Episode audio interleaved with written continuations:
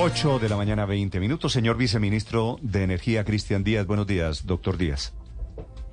Néstor, muy buenos días. ¿Cómo estás? El gobierno está anticipando que puede haber efectos en tarifas de energía en el país por cuenta del fenómeno del niño, que parece inevitable. ¿A partir de cuándo y de qué tamaño va a ser el golpe en las tarifas de energía, doctor Díaz? Néstor, yo creo que antes de que hablemos del posible incremento que se mencionó ayer, tanto en Andesco como la señora ministra desde Alemania, sí. lo importante es resaltar también el mensaje importante que se dio ayer en el mismo evento y es que el país cuenta con los recursos suficientes para garantizar el suministro de energía a todos los colombianos en ese segundo semestre durante el fenómeno del niño. Creo que es clave ese mensaje para dar la tranquilidad de que efectivamente contamos con el suministro necesario para satisfacer el país. Ya en segundo lugar, podríamos hablar del tema del posible incremento de las tarifas. Aquí vale la pena resaltar una situación, Néstor, y es por qué se habla de un posible incremento en las tarifas.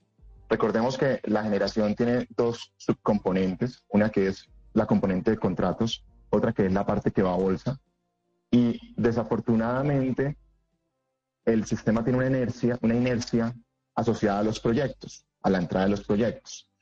Hemos visto que hay proyectos de transmisión que tienen más de 10 años de retraso, proyectos de generación también con algunos años de retraso, que hoy en día han hecho que la energía disponible para contratos esté bastante reducida.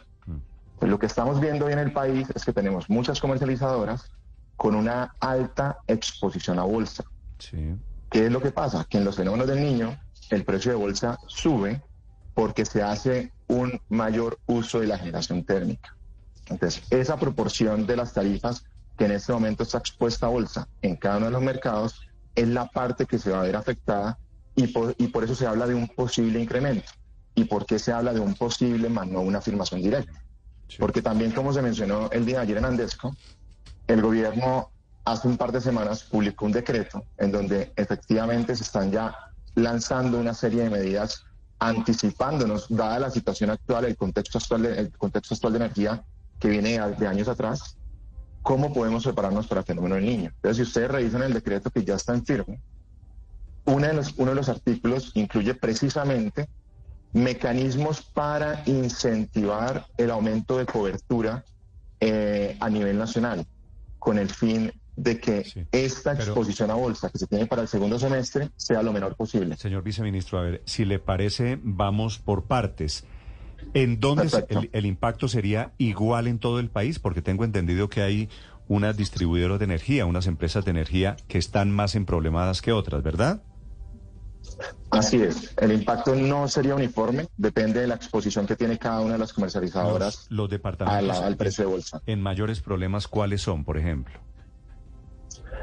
Las que tenemos así como mayores problemas, podríamos mencionar, por ejemplo, Putumayo, Huila, eh, las, incluso las comercializadoras del gobierno, es decir, eh, Senar, Dispac, Caquetá, que tienen una alta exposición en este momento. Y que, como lo mencioné, Néstor, teniendo en cuenta que no entraron los proyectos que tenían que entrar, vale, por ejemplo, la pena resaltar que en el 2019 y en el 2021 se hicieron subastas de contratos de largo plazo eh, con la esperanza de que estos proyectos entraran el primero de enero del 2022 y el primero de enero del 2023, que hasta la fecha no han entrado. Eso es lo que ha tenido como consecuencia de que el, margen de energía disponible para contratos sea reducido. ¿Eso es Hidroituango, entre otras? ¿Esos incumplimientos por Hidroituango, por ejemplo? ¿O, qué, ¿O qué tipo de qué tipo de generadoras? No, ahí estamos hablando principalmente de los proyectos eólicos y solares que salieron en la subasta de largo plazo, que fueron más de 2.800 megavatios, que en este momento eh, no están en operación. Eólicos y solares. Viceministro, quiero preguntarle por los departamentos y de las electrificadoras que usted nos dice que tendrían mayores problemas en los próximos meses por el fenómeno del niño. Putumayo, Huila, Cauca, Caquetá tienen un común denominador y es que son empresas estatales. Incluso el gobierno nacional tiene un asiento en la junta directiva de varias de esas electrificadoras. ¿Cuáles fueron las fallas del gobierno? ¿Cuál es el mea culpa del gobierno para llevar a esta situación? ¿Por qué está pasando si son estatales? Sí, yo, yo creo que efectivamente tienen un común, denominador, Néstor, como tú lo mencionas, de que son estatales. pero también tienen otro común denominador, y es que son comercializadoras pequeñas y que no están verticalmente integradas. Entonces, estas empresas, y ustedes lo pueden comprobar porque esta información es pública en, las páginas, en la página web de XM, que es quien maneja el esquema de contratación, han hecho convocatorias públicas esperando recibir ofertas de venta de energía para poder hacer la cobertura pues, que estamos buscando de cara al fenómeno del niño y las empresas de generación no se presentaron a las convocatorias. ¿sí? La, directamente las convocatorias fueron declaradas desiertas, es decir, las comercializadoras hicieron su labor, sacaron las convocatorias, simplemente las generadoras no presentaron ningún tipo de oferta en estas convocatorias. Sí, pero viceministro, en este caso, por ejemplo, ¿se tramitaron adecuadamente las garantías para que entraran a funcionar en caso de que esto ocurriera? Eh, ¿Todo fue adecuado? ¿El manejo fue bien eh, adelantado desde el gobierno? ¿A, cuál ¿A qué garantías te refieres, Néstor? hay, unas garantías frente a los, los contratos de energía a largo plazo.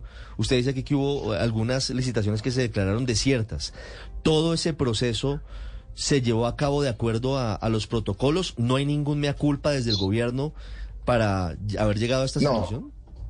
Es que, Néstor, son, son dos cosas diferentes. Ahí sí me, me remito también a tus palabras de rompamos el problema. Entonces son dos cosas diferentes. Una es los compromisos que tienen las, los parques de generación en el marco de las subastas de contrato de largo plazo. Eso es un problema, ¿vale? Y ese dejémoslo a un lado. Luego ya son las convocatorias. Entonces, las convocatorias las hacen directamente las comercializadoras. Cualquier comercializadora del país hace convocatorias a través del sistema de contratación que está definido por la regulación. Y simplemente lo que dice es, estoy interesado en comprar X cantidad de energía cumpliendo ciertas características. Ya está. Y cualquier generador en esa convocatoria puede presentar ofertas. El tema es que nadie les presentó ofertas. Entonces ahí no hablamos de garantías, no hablamos de ningún tipo de incumplimiento, Simplemente que al parecer para los generadores no es de interés venderle energía a las comercializadoras del Estado. Entonces, eso es un problema. Ya luego, si hablamos de garantías, está el tema del contrato de largo plazo. El contrato de largo plazo sí tiene garantías. ¿sí? De hecho, pues eh, es crítico porque parte de estos parques, como lo mencioné hace un momento, se estaban previstos para que entraran en operación el primero de enero del 2022 y a la fecha no lo han hecho. Estas empresas tienen garantías de cumplimiento, ¿sí? en este momento les toca honrar los contratos de energía, pero les está tocando ir a comprar energía en la bolsa para poderle cumplir con el compromiso de la comercializadora. No sé si me explico, pero eso es un tema totalmente aparte, es un tema de el compromiso de los contratos de largo plazo. Sí, señor. Sí, lo explica perfectamente, viceministro. De hecho, pues no, no han entrado en parte porque tienen problemas de licencias ambientales y con las mismas consultas con las comunidades. Pero volviendo al tema que nos importa a todos los colombianos es el impacto en el bolsillo, viceministro, al mes de mayo, es decir, en los cinco primeros meses del año, el costo para los colombianos de las tarifas de electricidad ha subido en un 18% según el DANI.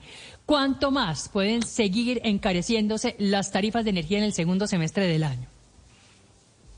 No, yo ahí, Paola, perdón, no, no te puedo responder un número certero porque pues esto precisamente dependerá de las características del mercado y pues de las condiciones eh, climatológicas que se presten para este segundo semestre. Entonces, darte un número en este momento sería irresponsabilidad de mi parte porque pues esto depende del comportamiento natural del mercado que está asociado al precio de bolsa. Lo que sí queremos llamar la atención desde ya es que podría haber un incremento y por eso como gobierno queremos dar la señal, pero al mismo tiempo mostrarle pues a, todo, a todos los colombianos que también estamos tomando las medidas necesarias para que este impacto sea lo menor posible en el bolsillo de los colombianos. ¿Medidas como cuáles, viceministro?